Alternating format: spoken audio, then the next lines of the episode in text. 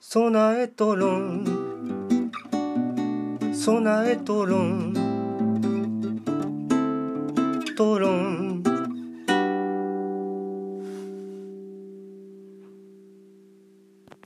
えはい、えー、備えとろんのエピソードが36になりますね。えー、まあ、この環境音の通り、実はですね、何本かまあ連続、2本目連続収録っていうことで、うんと、大手町アカデミアの、えー、というあの講座をね、あの、えー、お二人で一緒に、はい、あの、気に入ったものがあって、で、実はその、この大手町アカデミア自体も、えっと、2回目そうですね、2回目。あのー、前回は？前回は、えっと、肉食についてっていうああ、やっぱ、でも、フィールド、フィールドワークのね、そうですね。民族学的な、うん、あの、先生。まあ、それはそれでまた、やり、まあ、ちょっと、鉄はもう冷めてしまったんで、あの、杭が打てないから、まあ、ちょっと話せなくなるかもしれませんけど、うん、まあ、今回はまあ、えっと、見た直後に、で、2本目を取っております。はい。あの、前のはちょっとなんかこう漠然とした話になりましたけども、うん、まあ、今回はだから、えっと、大手町アカデミア、え、え、かける人間文化研究機構無料特別講座で、それがあの、読売新聞社ビルで行われましたね。はい、で、あの、講座名は、うん。食べるフィールド言語学、えー、鍵括弧、あ、鍵括弧で、これは何括弧っていうのかな？喋るか、フードかけるフードの視点からっていう、これはちょっとあの、後で写真をあげないと、この言葉だけでは、うん、えっと、英語と、フードと、うん、うん、英語のフードと、うん、えっと、風に土のフードっていう、ね、題名で、えー、吉岡昇先生ですね。そうですね、メインは。うん。で、えー、それは国立民族学博物館の准教授の方です。はい、まだあの結構若い方うん。で、その、やっぱりナビゲーターというか、お話し相手として、うん、えっと、野林敦先生ですね。はい、そうです。で、国立民族博物館、博物館のこの方は教授です。そうですね、民泊っていう。うん。で、えー、まあ、それをあの、講座を聞きに行った。うん、で、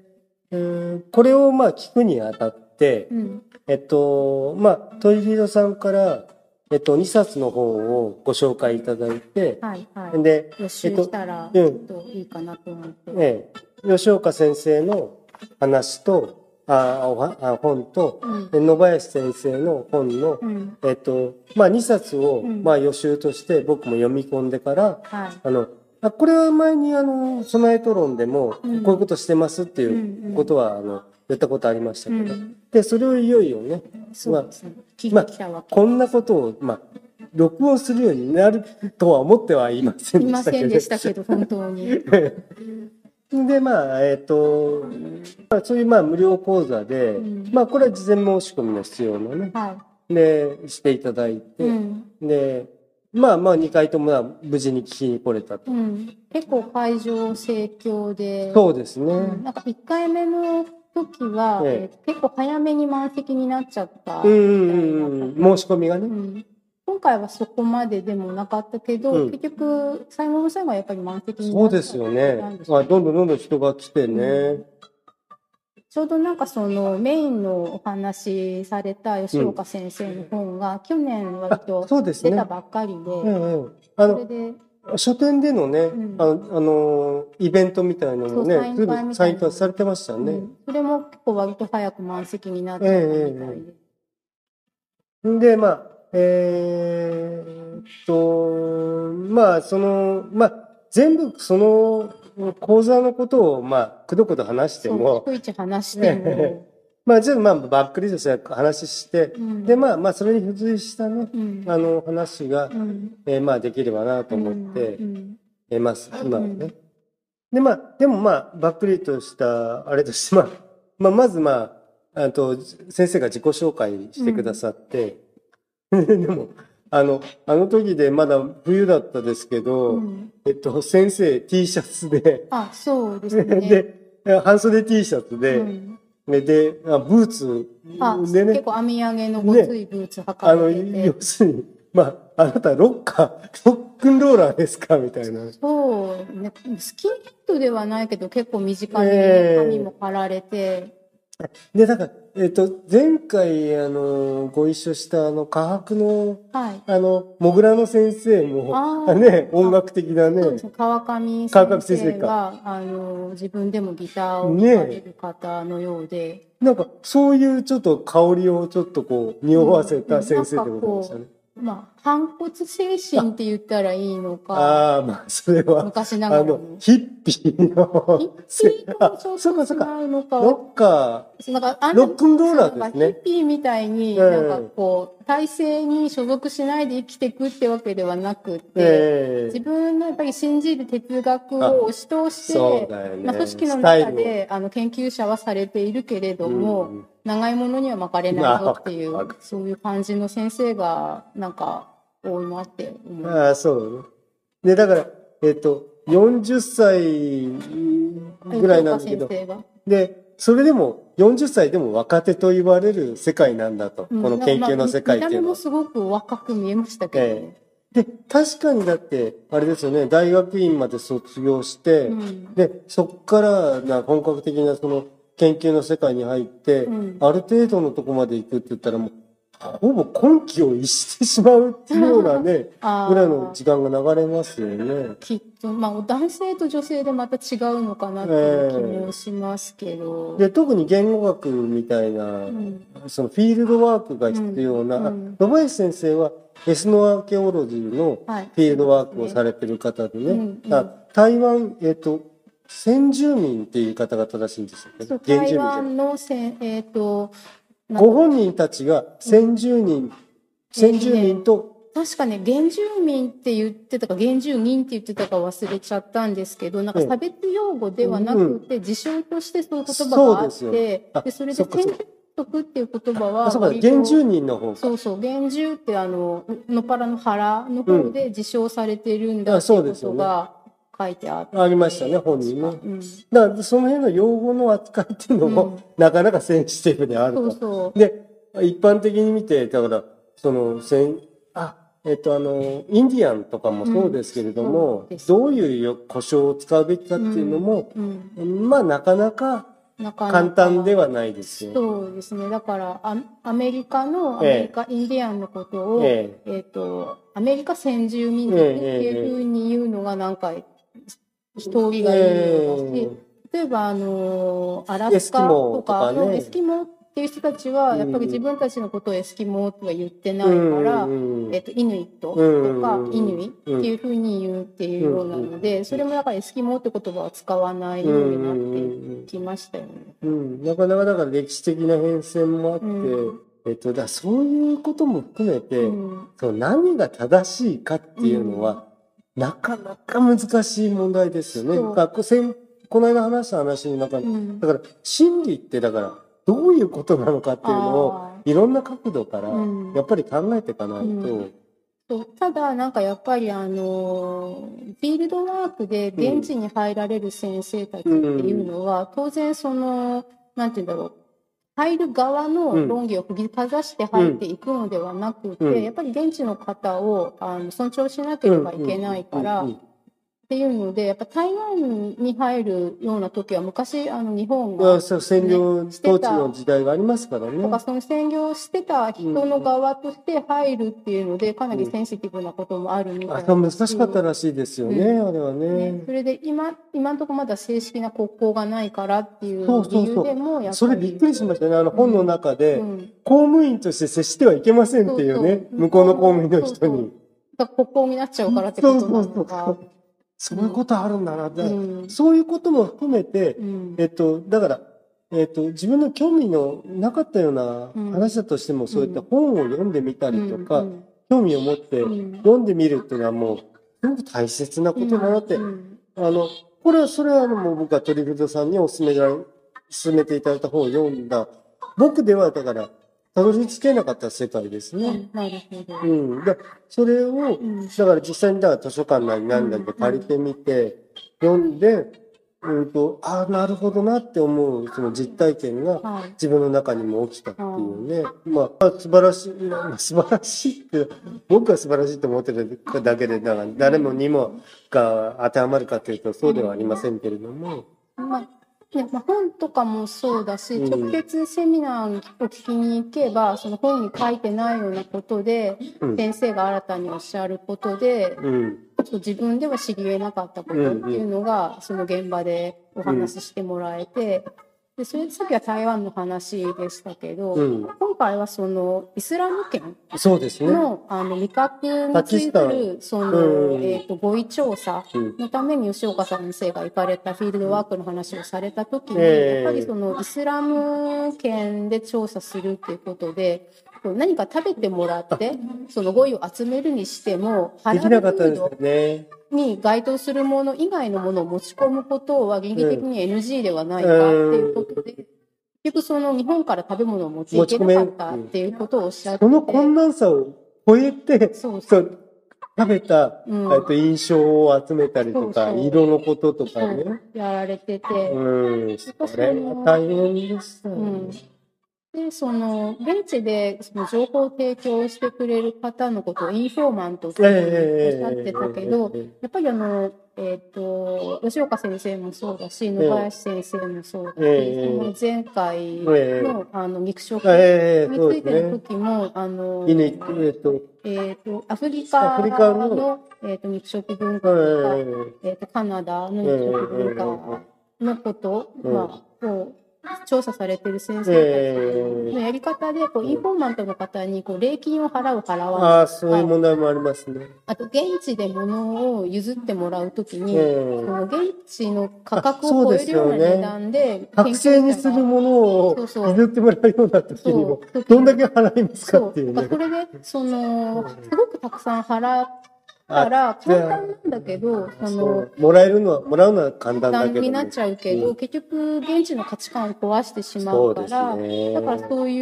う乱暴なことをしないでやっていくんだ、みたいな話とかは、やっぱり、ご本人たちからお話を聞かなければ、なんかその、そうですね、ね、どうやって手に入れてるかとか、どういうふうなことに気をつけてるのかとか、わからないままだったし。そうですね。まあ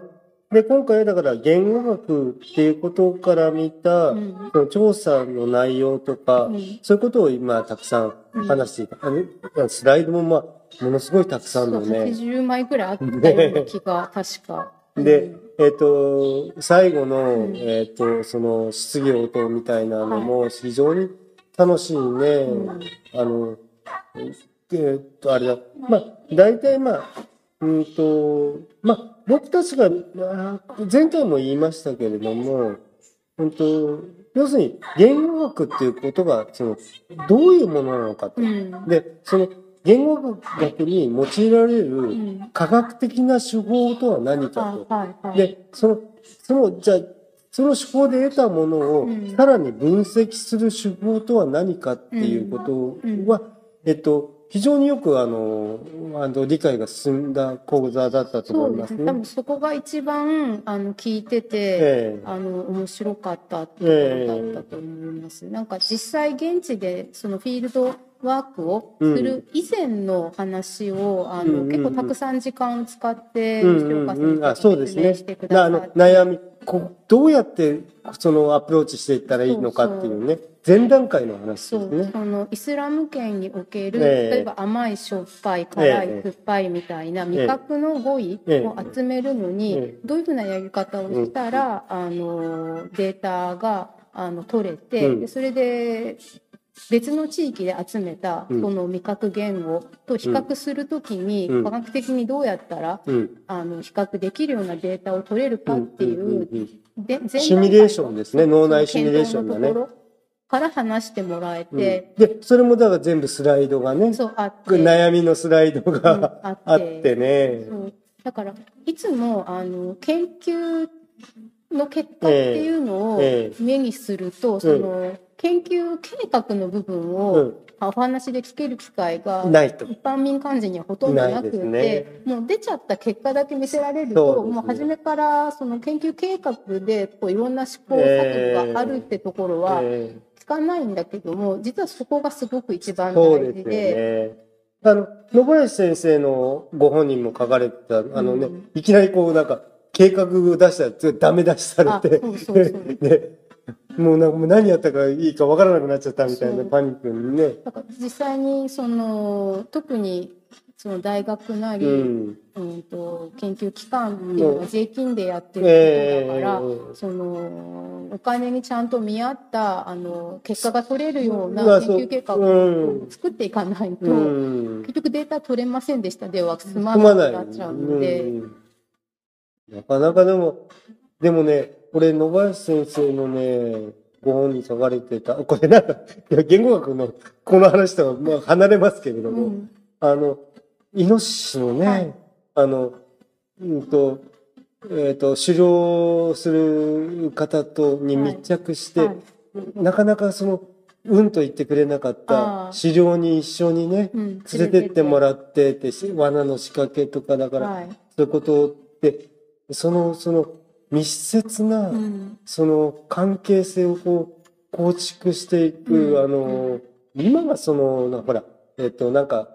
あテレビ番組でも、うん、なんかその現住、えっ、ー、と、現地のところにこう飛び込んでいってっていうのを、あの、えっと、春日さん、なったな、あの、なんだあの、お笑いの方がこう飛び込んでいってとかいう番組もありますけれども、まあ、研究者としてね、うん、そういうところに飛び込んで、で、吉岡先生だってさ、うん、食べ物がね、合わなくて。合わなくて、なんか、あの、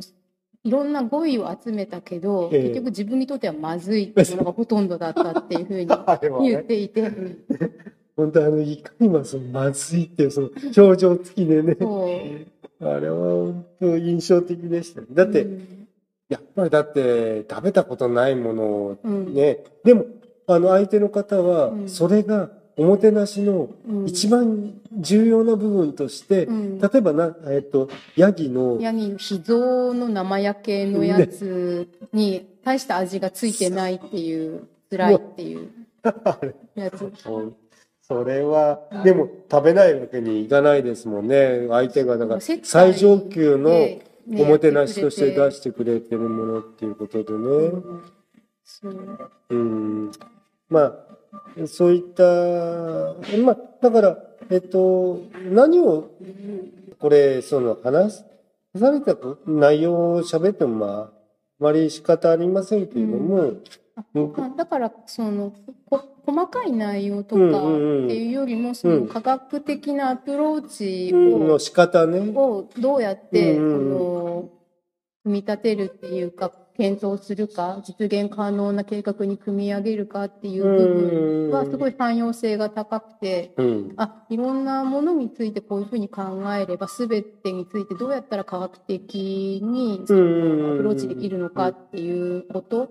が、まあ、私は面白かったのと、あともう一個、えっ、と、その味覚なんて、うん、あの味わったら甘いとかしょっぱいとかっていうのは、うん、こう化学物質と、こう口の中のレセプターがまずこう、えー、と結びついて起き上がってる、あの感覚だから、その誰が食べても甘いとかしょっぱいっていう味に変わりはないはずなのに、その文化によっては、あの辛いえーと、酸っぱいだったかな、の区別がない。っていうでそれは辛いとか酸っぱいって言葉が入ってきた後に味覚が出来上がると。ああ分かる。それが今まではその一通りに捉えられてたものが。一個しかなかった言葉が。あ、一個しかなかった味覚が、その言葉が入ってきた後に、あ、こっちは辛いでこっちは酸っぱいに分離するっていう。でも、本当はその化学変化は口の中で、この言葉が入る前から起きてたはずなのに、言葉が入ってくるまで分離しないっていうのが、なんか、本末転倒というか、なんというか、そういうことがあるんだ。ちょっと今ね、メモ見てますけれども、まあ、えっと、まあ、例えば出世魚のシステムっていうのは、うん、あの、それは日本でもあの、マスとかななああいうものありますけど、あね、うん、あれはもう全世界中にそういうものありますと。うん、で、そういうことからそのテーマを探していって、えっと、うん基本、色彩語彙ですね。あの、えっと、日本だったら、えっと、白、黒、赤、青の4つが基本だったっていう色のね。で、そういうこととか、その、味覚語彙、今のその味覚語彙の話ですよね。うん、甘いとかなんかそういうものが、どういうことから起きてくるかと。うん、で、それはだから、うんと、そういうものを調査し、スパイスを使用している地域で、そのスパイスがなければ、その、そこが分離しないと、辛いっていうものが、酸っぱいと分離しないで、共通のものとして1個しかなかったとかで、塩と砂糖の、えっと、もうもともとなかった、塩と、塩は大概ありますね。岩塩っていうものがありますから。で、海なら海の塩っていうものがありますから。で、甘いものっていうものがね、砂糖っていうものが入ってきてから、初めてだから甘じょっぱいっていう言葉ができるとか、まあ、そういうことがまあ、と言語学的にはそういう変遷をたどるものっていうことが分離的にね、起きてきますっていうようなことを考えるのが言語学なんです。うん、そうなんか面白かったのは、うん、あのえっ、ー、と一時名詞みたいな感じでその甘いの他に甘すぎるを表す言葉があったりしょっぱいのしょっぱすぎるっていう、トゥーマッチなのを、しょっぱすぎるっていう二つの言葉じゃなくて、一つの言葉で言うっていう言葉があるっていうことから、逆にどんな料理食べてるのかとかっていうのが、あの、推測できちゃうっていう。面白いですよね。で、でもさ、パキスタン料理の、あ、パキスタンですよね。確かそうだったで非常にさ、色彩的にも美味しそうな料理っていうのもたくさんあるんですよね。なんか俺が見た限りでは、うん、見た目はね。だからそれが味が。味が、なんか基本的に油っぽいって言ってたんですよ。吉岡先生の口に合わなかったのは、油っぽすぎるものがもともと苦手だからっていうふうに。そもそもが。そもそもが。えー、面白い。で、えっとまあ、だから、認識能力の限界を言語から考えるっていうことは、えっと、認識のない味覚の言語は伸ばしようがないっていうね。そうそう。ないんですよね。うん、ない。わかんないんだから。口の中で、たとえその化学変化が起きてても、それを言い表す言葉がなければ、その味覚はなかったことになって、今ある他の味覚に寄せて、しょっぱいとかに入れられちゃうっていう。そうそう、くくられてしまうっていうね。それがね、なんか、物ありきじゃなくて言葉ありきなのが、すごい面白いことでしたよね。うん、そう。だからなんかね、まとめの方のことはちょっと抜粋で、うん、今7、8の、えっ、ー、と、1から8項目に分かれてるけど、今7、8ぐらいまで来てますけれども、うん、うんと、だから認識能力の限界を言語から考えるってことと、えっと、人は生態系の中で自分を適合させるしかない。うん、で、多様な風土が多様な食に多様な味覚味覚を生んできたっていう、その流れですかね。そう、言語生態系っていうふうに。あ、言語生態系ですか。うん、なるほど、ね、確か。そうだから生き物にその生態系があるみたいに、うん、あそう。のそうそうそうそう。だから文化とか言葉っていうのも、うん、まあ一種の生き物というふうに捉えれば、それぞれにその生き物が作ってる生態系と同じように文化生態系とか言語生態系ってものが想定できるだろうって。でそうなると多分生き物の世界でアプローチに使ってるそのやり方がそのまま応用して形だけ持ってきてその同じように研究対象にできるんじゃないかっていうふうに考えておられるんじゃないかな。なるほど。終わりにまとめっていうところで僕何がメモしてるかっていうと、うん、言語からのアプローチは抽象的になりがちっていうので、結んでる。言ってた言ってた。あなんかこれで俺結んじゃってるんだけど。うん、ねまあまあ仕方ねっちゃ仕方ねそうで言葉を使って言葉を考えるから、えー、そのそういうふうにしかならないんですよね。ねね、うん、まあね具体化はしにくいっていう。で、そこをだから一生懸命まあ先生この言語学の先生としてはあのいろでもあのね野林先生のさ、うん、えっ、となんていうの？えっ、と話の進め方っていう、はい、アドバイスの仕方、はい、すごいこうえっと、僕がうん。振られても、うん。えっとこれは吉岡先生の、あはい。えっと、アプローチで話してもらわなきゃいけないことだからって言って、ね、どんどんこう振っていくっていうあはのい先生の温かさ、暖かかったね、確かに。すっごい温かかったですね、野林先生でも、ね。野林先生も結構ファンキーな先生うで、んうん負けず嫌いなところがあうったり。んうんうんまあ、だから、そうやって、だから、うんと、一生懸命だから若い、若い先生の、若いって言っても40歳ですけど、その、うん引き上げてこうっていう、うん姿勢うんっていうのが、あの、すごい温かいものでしたよね。うんなんかやっぱり先輩の研究者が後輩の研究者を育てるみたいな文化が結構まだね、うんあるんだなっていうのをいいなって思いましたね。うんうん僕今ちょっとその時の感動で、あの、涙ぐんでいますけど ね。まあ、まあ、カレーって嫌なものですけど。そこでまとまるんですか？あうん。で、えっと、まだね、他にも、ーうんと、まあ、この前、この前のその、だから肉食のことに、のも、大手町セミナーも見ましたけども、うん。と、他に、だから、えっと、えっと、藤原一人財団のあ自然光る史。自然史、うん。光の自然史、うん。それもある程度なんか二人で計画してはい。見に行ったものとしては、はいで、えっと、あと、えーっと、メートル元気、キログラムキログラム元気、それはもうなんか、それどうやって話したらいいんだろうかと思って。ねあの無理かなねえ、あの、数式がいっぱい出て。ふんわりした話しかできないと思います。アマチュアなんで、うんうんうん。だけれども、まあ、だけどさ、行ってみてきたっていうことは事実であり、うん。体験したことも事実であり、だいぶうっすらしちゃって、ええ。で、だから、まあ理解にはまあ当然程遠いんですよね。うん。だけど、体験は嘘じゃないっていううね。んうん。そこからか語れるものは、うん。えっと、こういう、ちょっと難しいような、うん。うんと、まあ科学的とかうん。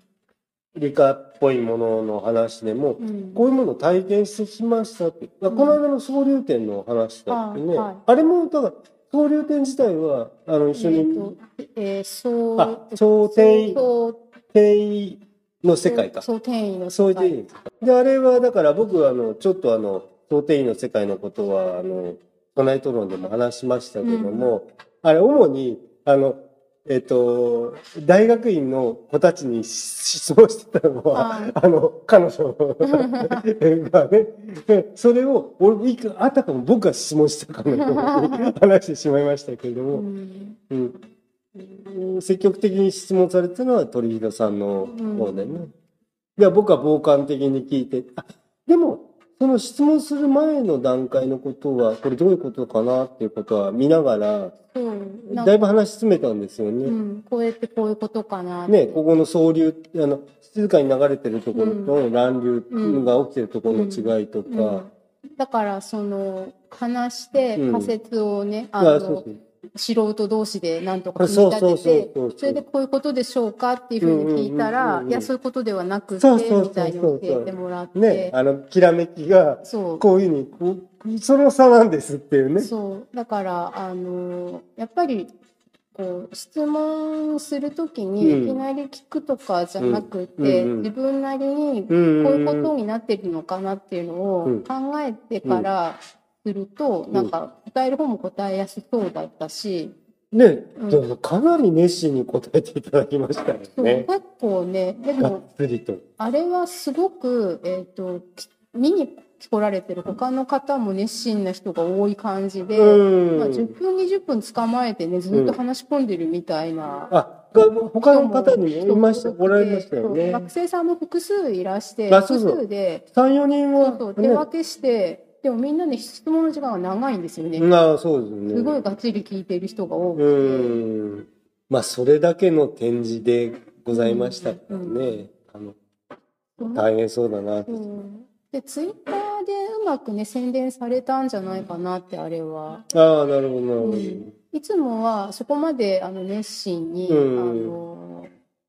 ツイートしないうん中の方が、科学の中の先生が、これについては例外的に、あのリツイートを、あの、感想を積極的に。リツイートしますって言って、展示が始まって割と最初の頃から、見に行った方の感想ツイートをどんどんリツイートされてたんですよね。それもあって、じゃあ私も見に行こうかなとか、あ、こんな人いてんだって。僕もね、ちらっとだから総点移転の、あ、ソイデビの世界っていうポスターを、えっと、なんか、あげ、えっと、ツイートしたんだったかな、うん、でも、中の人がなんか、結構リツイートしてくれて、うん、今回はそういうの、なるべく拾ってリツイートするようにしたいと思いますっていうふうに。ああ、なるほど。そういう。ああ。あと、だからね、ピログラム元気の科学でやったやつの、うんはい、えっと、えっと、あれはナビゲーターの人がしたツイートに、はいうん、えっと、なんか僕もリプライしたときに、うんうん、あの、非常に丁寧にね、うん、その先生、ああの、その想定移転のところのなんか変なポスターの、変なポスターでしょポスターのところにも、その名前あ、あの、確か科学史の研究をされてる有賀先生が、えっと、このキログラム元気の時の、まあ、ナビゲーターでもあり、今度の想定移転の,、あの展示責任者の方でもあり。そうでしたよね。で、そういうつながりもなんか、あ、うん、あれ？この先生のならどっこれ見たなって、うん、あのポスター見た時に。見覚えのある先生の名前が増えていくっていう。うんうんうん、そういう楽しさっていうか、だから、うん、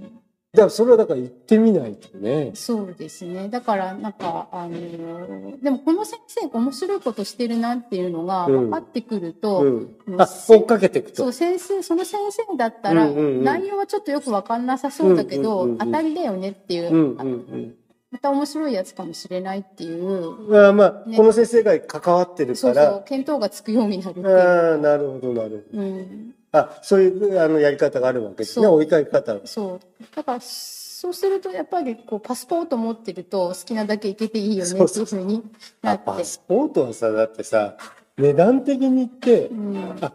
ちょっとお値段が上がるかもしれない。あ、それはあれか。東博の。まあ、価格がちょっと前に上がったんですよ、もう一回。それすでに。うん。それでもあの値段だもんね。そう。で、あの、何種類かあるんですよ、ね。あ、そう、サポートの仕方がね、そうそうリピーターの、リピートの仕方が。常設店が1年どこでもタダで入れるっていうのが多分一番安いやつで、その次に特別店1回付きみたいなやつとか、あとその機関誌が毎年、毎月なんかその届くとか、いくつかプランがあったと思う。なるほど、なるほど。まあ、でもあれおすすめなのね。そうですね。私とかはつくばにいるので、つくばにある実験植物園も入り放題になるから、むしろそこが私の目的で、上野はやっぱり、ね、あ、そこ来なくちゃいけない。ちょっと電車乗って行かないとだって大手町までね。そう。そうなんです。だから、まあ、大手町は、あの、交通費だけでも無料のセミナーだったから、よかったんですけど。大手町セミナーの前回と今回の先生も、結局科学とのコラボで、えー、とビーズ展っていうのをやった時にそうです、ね、その民泊から来られてた民泊側のあの講師の先生ででそれでお二人名前覚えてでその先生があのたまたまあなんだ大手町で結構長めの1時間以上あるセミナーされるってなったらこれ絶対面白いに違いないっていうふうになってでそれで両方。もそれでも鳥人さんの、うん、そうやってそれでサーチして、うん、で、えっと、追うと。そうね、結構。サーチしただけではなく、追うと。見逃してるものが多いんじゃないかなとは思う。んですけど、別に先生からね、個別にメールでやるよって言われたわけじゃないんで。でも、うん、やっぱりそこはアンテナの張り方、うん、鳥人さんなりのアンテナの張り方っていうのを、だから、僕はだからたまたま今鳥平さんと、まあ、大手町セミナーみたいなことはご一緒させていただいてますけど、その鳥次さんの体験を、僕は丸ごとお借りすることができるわけですよね。まあでも、出席してるからお借りするというよりは自分で体験されているんだと思うんですだけどさ、だってアンテナにかからないあ、でも今度からかかるじゃないですか。まあまあまあ、そう、一回ね。で、うん、それで結局、あの、元気の、うん、えっ、ー、と、有賀先生も、なんかこの先生見たことあるなっていうふうに、想定員の方ではもう覚えて。あ、覚えてたと。なってるからそうだね。逆に巻貝さんが何か見つけて覚えた先生がいたら、うん、それは教えてもらいたい。なるほど。そうですね。うん、だから、うん、そうね、これだから、うん、なかなかだから一歩踏み出す。うん、実際な関係っていうのをリアルに踏み出すっていうのは、すごく難しいことだけど、うん、だ僕だってもともとだからその58.314のね、はい、あのラジオ誌の方のことがきっかけで、はいはい、まあここまでまあ、まあちょっと進めてきたわけですけど、うん、あの写真家の先生のね、はい、あを二人で見に行ったっていうことがあって、ああ、こういう世界があるのかっていう。まあ、科学はやっぱでも大きいかな。科学のセミナーを聞けるようになったっていうのは。ただそれだけのために行けますからね。そうです。ね。だから、あの、短い10分、15分みたいな説明とかツアーみたいのはすごいちょこちょこ開催されてるんだけど、やっぱり日々の先生がまとめて長く話すのに一回行くと、やっぱそこはちょっと違う、その上辺だけじゃなくて、かなり深いところまで、あの話してもらえるっていう体験がやっぱなかなかないんで。そうすると展示を見るのも楽しく。あそうですね。違う、違った視点で、その展示も見れるようになる。では、この展示がだからこう作られてきてる、その、いきさつとかもちょっと想像できるようになってくるというね、プロ。確定なら確定の。ええええ。で、それで。これあれがあるんですよねって、あんだけの苦労があって。そう。で、私なんか割と科博系ばっかりだったんですけど、えー、科博がその民泊とそうやってコラボで講演会とかやってくれると、今度人文学系の方に、そうですね。あの、あ、面白そうだから行こうかなっていうふうな先生を見つけられるっていうふうになるし。なるほど。うん。まあ、そうね。じゃあ、うまくまとめるとすれば、アンテナを張るのは大事ですよ、ね、そうですねきっとね。お互いに、うん、ででアンテナ張った同士のものをうまくこう交流させるシナプスのようにね。なるほどね、うん、そこからピピピッと出たものがつながっていくもんですよ、っていうことが、うん、ねなんかこういうことで楽しいのがいいのかなって思いますね、いやまあちょっとまあこれでまた本当今回こそこれでまあ収録終わりますけど。結構長くまた話してしまいました、ね。えー、まただからまあメートル元気にはちょっとやってみたいんだけど、まあ、うまく話せるか。うんどうでしょうね。まあ話すことがあれば話してもいいんですけど、えー、私も別になんか専門家ってわけではなくて、ね、ただ単に好きで言ってるだけなので、えー、まあまあごごっこの、まあもうちょっと延長線上にある世界かな。うんうん、科学ごっこの、というよりはもうちょっとじゃあ、一応まあ本読みました。そうですね。なんか科学そのものをやってるわけではないけど、科学のちょっとお隣くらいのお話をね、でもさ、これ楽しいって思う人もなんか言ってくれるんじゃないかなって思うんですね。ガチ専門じゃない。楽しんでますっていう、うん。まあ、このくらいの距離感でも楽しめるんですよっていうことぐらいですじゃあまあまた次回があるかどうかはあれですけどまあ今日は本当にとりあえずこれで2本 どうもありがとうございました。お疲れ様でした